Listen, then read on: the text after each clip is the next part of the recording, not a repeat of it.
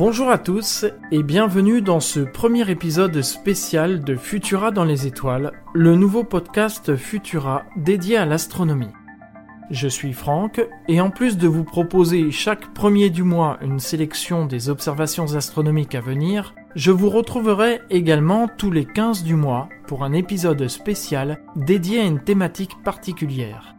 Pour ce mois de mars, nous allons parler des équinoxes et des solstices. Pensez donc à vous abonner sur vos applications audio préférées pour ne manquer aucun épisode et si notre travail vous plaît, pensez à nous laisser un commentaire avec le hashtag Futurapod et 5 étoiles sur les plateformes de diffusion pour nous aider à grandir. Notre planète est composée de deux hémisphères, l'hémisphère nord et l'hémisphère sud, qui sont séparés au centre du globe par l'équateur. Comme vous le savez déjà, la Terre tourne sur elle-même en à peu près 24 heures et tourne autour du Soleil en un an. Cependant, l'équateur n'est pas parfaitement aligné face au Soleil.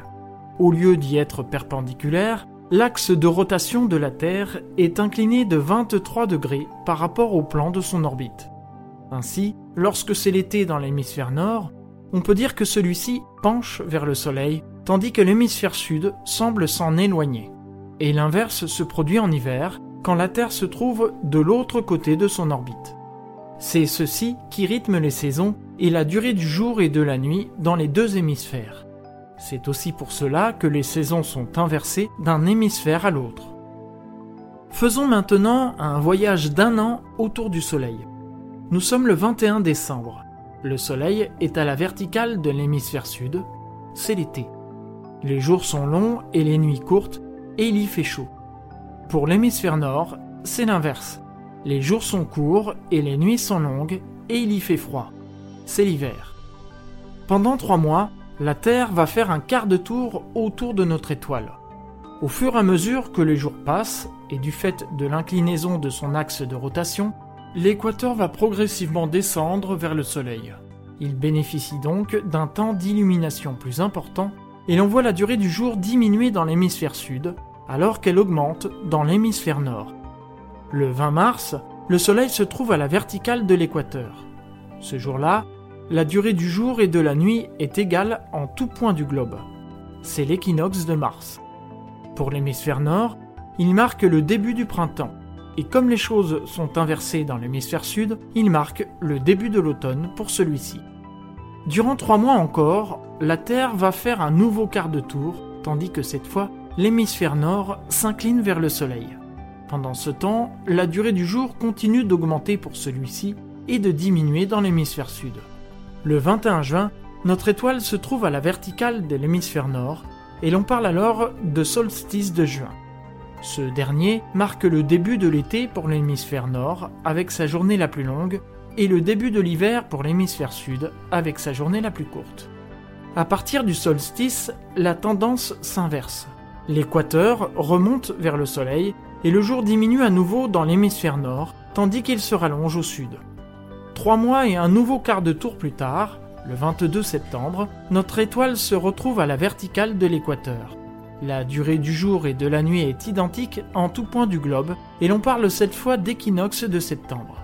Il marque le début de l'automne pour l'hémisphère nord, et vous l'aurez deviné, du printemps pour l'hémisphère sud. Si l'on poursuit, ce dernier continue de remonter vers l'astre du jour. Les journées s'y rallongent et les longues nuits d'hiver reprennent leur place dans l'hémisphère nord. Encore trois mois et un dernier quart de tour, et nous voilà revenus au point de départ pour le solstice de décembre.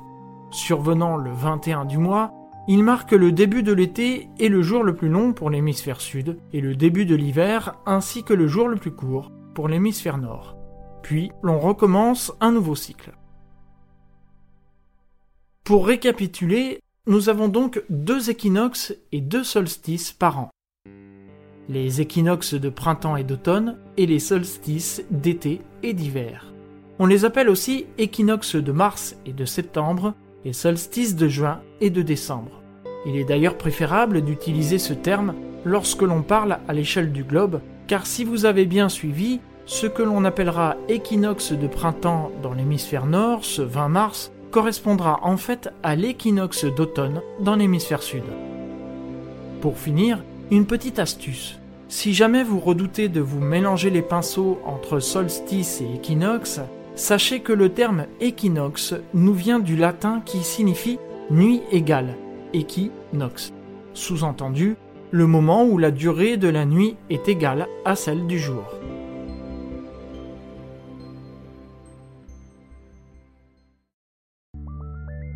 Merci d'avoir écouté ce podcast Futura dans les étoiles.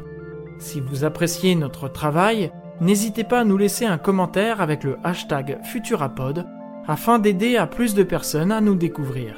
Vous pouvez nous retrouver sur Apple Podcast, Spotify, Deezer et bien d'autres pour ne plus manquer un seul épisode. Quant à moi, je vous retrouve le 1er avril, et ce n'est pas un poisson, pour une sélection d'événements à observer dans le ciel durant le mois prochain.